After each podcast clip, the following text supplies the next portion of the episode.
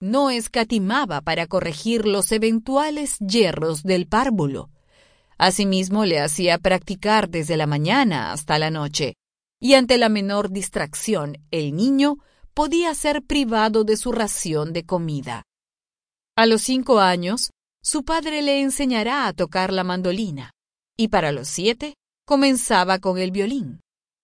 Las primeras elecciones pronto dieron sus decollantes frutos, pues algunos meses más tarde, Nicolò tocaba en dicho instrumento clásico toda especie de música a primera vista, y hacia los ocho años, Paganini logra componer la que sería su primera sonata. Su aclamado debut. El niño hizo destacados progresos con sus maestros, Giovanni Cerveto y Giacomo Costa.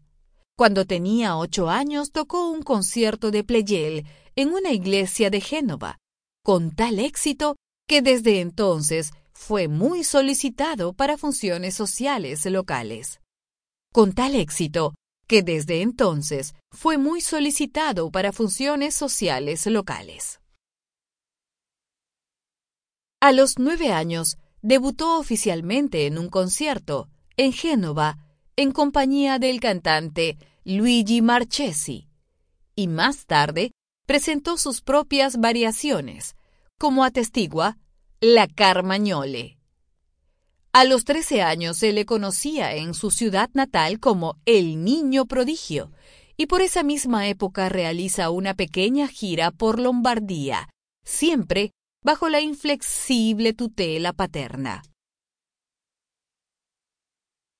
Hizo algunos estudios complementarios de composición, armonía, contrapunto e instrumentación en Liorna, con Gasparo Giretti y con un alumno de este, Ferdinand Paer, y de técnica de violín en Parma con Alessandro Rolla, después de lo cual realizó su primera gran gira de conciertos.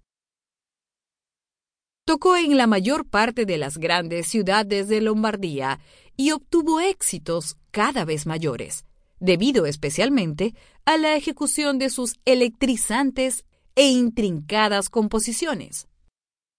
Más tarde, dedicó sus conciertos exclusivamente a su propia música y transcripciones, y transcripciones. Un virtuoso independiente.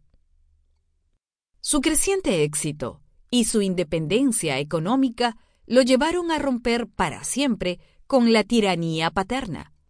A los 17 años, completamente seguro de sí mismo y conocedor de sus dotes naturales, Paganini se hizo autónomo, independiente, libre por primera vez de toda vigilancia y autoridad paterna, dio rienda suelta a sus dos pasiones, las mujeres y el juego a las cuales se dedicaría en el futuro, eventualmente con no agradables y deseadas consecuencias.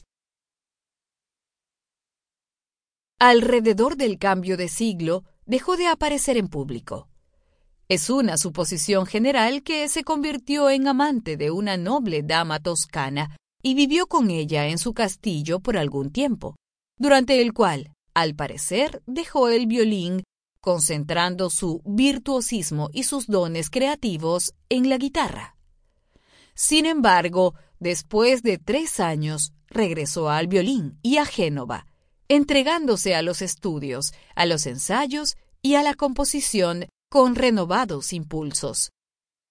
Otra versión menciona que, también debido a su cansancio del violín, comienza a tocar la guitarra y consigue trabajo como agricultor aunque se le pierde por un tiempo el rastro hasta que reaparece en Milán, donde traba relación con un negociante francés que le presta un Guarnerius, un tipo de violín.